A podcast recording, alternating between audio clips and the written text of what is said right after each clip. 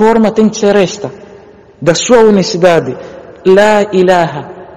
Rejeitar toda outra divindade. Illallah. E assumir a unicidade. Tal como você rejeita toda a falsidade. Depois, assume a verdade.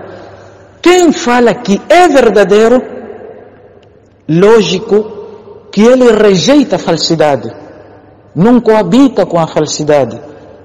Para ele assumir que ele é verdadeiro, primeiro rejeitou a falsidade, depois assumiu a verdade.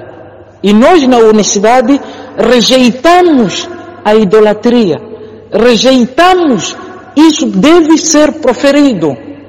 Quando você profere que Deus é único, deve acompanhar com a rejeição de toda outra divindade.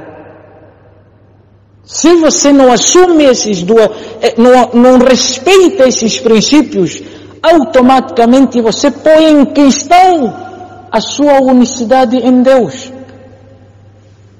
A sua unicidade em Deus fica totalmente nula, tal como Moisés ensinava. Moisés ensinava o quê? Ao Senhor teu Deus temerás, taqwa, vais ter temor para o Senhor teu Deus. E a Ele servirás adoração. Adoração somente a Deus, não mais ninguém. Ao Senhor teu Deus temerás, taqwa. Nós chamamos temor, taqwa. E se você tem temor em Allah, então o que você faz? Serve adoração. E quando você serve, também ele continua explicando. E pelo seu nome jurarás. Somente juras em nome de Deus. Não juras pelos seus sapatos, não juras pelo seu carro, não juras por tudo que é sagrado, não juras pelos teus filhos, não juras pelos teus pais, não juras pelos teus mortos falecidos, não juras pela tua honra, não juras por você, não jura por ninguém, somente, tal como disse Rasulullah sallallahu alaihi wasallam, no hadith narrado por Imam Bukhari, aquele que for a jurar, que jure somente por Deus. Aquele que jurar pelos seus bens, sua família e tudo que ele é outra coisa, uh, pela felicidade dos meus filhos, pela alma dos meus avós, pela alma dos meus falecidos, faqad ashraka. Ele cometeu o adultério.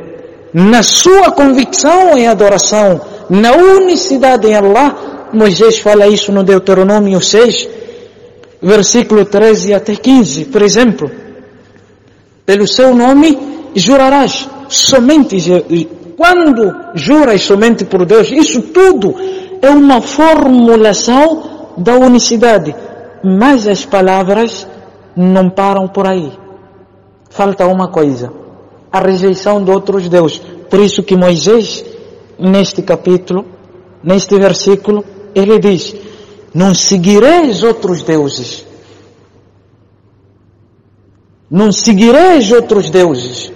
Não tome outras divindades.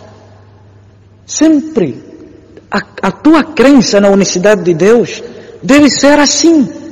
Você não vai convencer a mim, não, porque eu sou cristão, eu posso adorar Jesus. Não porque eu sou cristão, posso adorar Ave Maria. Não porque eu sou cristão, posso adorar Santo Padre. Você não tem autorização para fazer isso. Se você faz isso, automaticamente a divindade de serventia, a divindade de adoração, você pôs em causa na unicidade de Deus. Porque se você faz isso, você não só contraria o princípio da unicidade, tal como contraria até quem você diz que segue. Se você for cristão, por exemplo, você for cristão, diz que a tua unicidade é ampla. A tua unicidade na adoração, você pode rogar ou você pode suplicar. Quando estiver em situações assim, você pode suplicar para um santo, ou Santo Egídio, ou Santa Maria, ou Santo Fulano, ou Santo, ou Santo.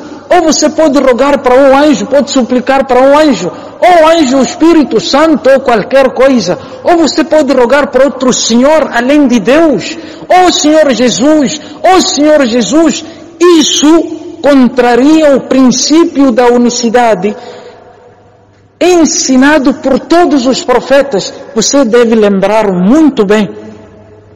Quando o diabo atentou contra Jesus e disse para Jesus que se Jesus o adorasse, ele em troca iria lhe conceder a autoridade, a glória em todos os reinos.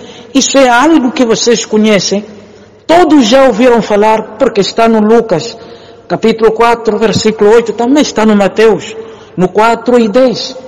10 é o versículo.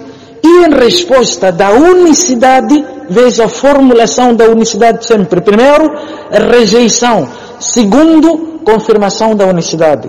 Princípio da unicidade de Deus. Primeiro, rejeição de qualquer divindade. Segundo,